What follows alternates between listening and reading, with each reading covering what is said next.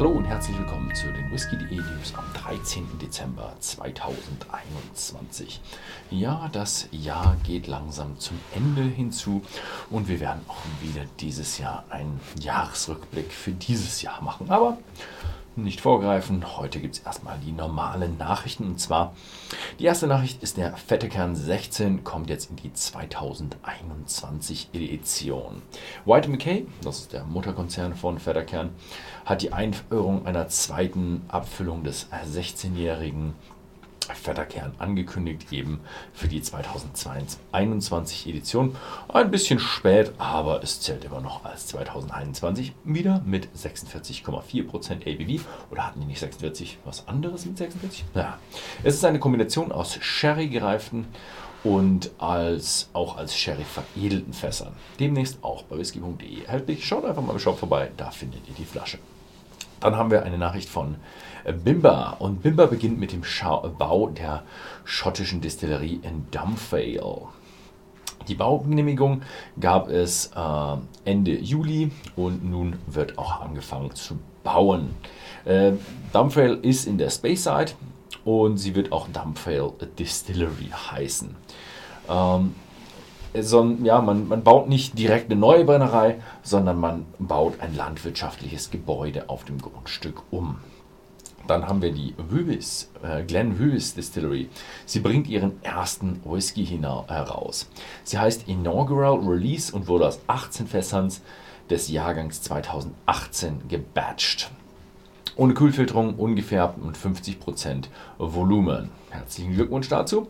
Leider ist die Menge äh, begrenzt und wir wissen noch nicht genau, ob wir Flaschen anbieten können. Dann geht es weiter mit Tullibardin. Tullibardin The Murray 2008 kommt raus. Der neueste Teil reifte in First Fill Bourbon Fässern ähm, und hat diesmal 56,1% ABV, also in Fassstärke. Demnächst auch bei whisky.de erhältlich. Dann haben wir noch eine Nachricht von Reams äh, und die veröffentlichen Extremely Rare Single Cask Whiskies.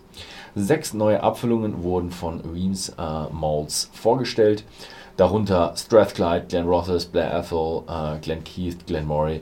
Leider sind die aber nicht überall alle erhältlich und nur vier Abfüllungen davon sind für den EU-Markt vorgesehen.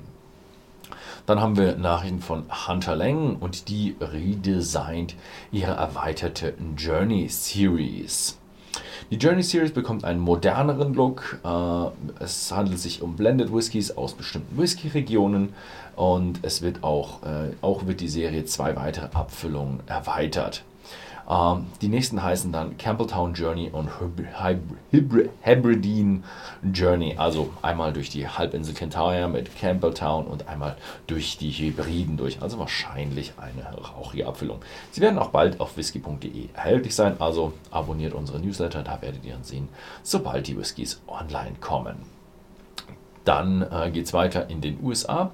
Heaven's Door Spirit kündigt Bootleg Series Volume Nummer 3 an. Die neueste Abfüllung erhält äh, einen 13 Jahre alten Kentucky Bourbon mit spanischem Einfluss. Er bekam ein Finish in Vino de Naraja Fässern, 60,6% ABV. Und ja, diese Bootleg-Serie besteht aus äh, seltenen Whiskys und speziellen Blends, die jährlich veröffentlicht werden. Leider sind sie auch sehr limitiert und können nicht überall äh, angeboten werden. Dann haben wir eine tolle Nachricht von Four Roses. Die eröffnen ein neues Besucherzentrum in Lawrenceburg, Kentucky, da wo äh, Glen Roses, äh, Glen Ross, Four Roses ist.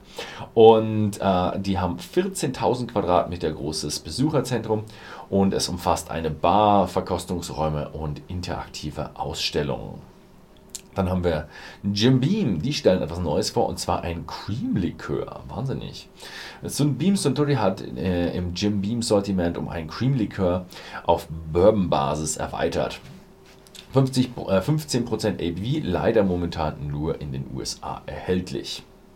Dann haben wir eine neue Nachricht aus dem internationalen Bereich und zwar von MacMirror. Die AI02 Intelligence Series ist da. Und zwar ist es eine Abfüllung die auf ja, Computerdaten und Auswertungen von künstlicher Intelligenz ähm, aufgebaut wurde mit 46,1% ABV. Und die hat den Geschmack der Leute, soll sie dann mit künstlicher Intelligenz am besten treffen. Enthalten sind Whiskys aus First Fill Bourbon, Ex Oloroso, neuen amerikanische Eiche und neue schwedische Eiche, auch demnächst bei whisky.de erhältlich. Dann gibt es neu die Stauning Art Series. Sieben Abfüllungen der dänischen Brennerei in Zusammenarbeit mit zwei dänischen Künstlern. Äh, sie haben ja alle ein besonderes Finish und zwar über Barbados Rumfässer, Madeira Weinfässer, zwei Ahornsirup-Finishes. Gibt es auch äh, ja, ein Gewürz-Traminer-Finish und die gibt es auch äh, welche exklusiv bei whisky.de erhältlich sind.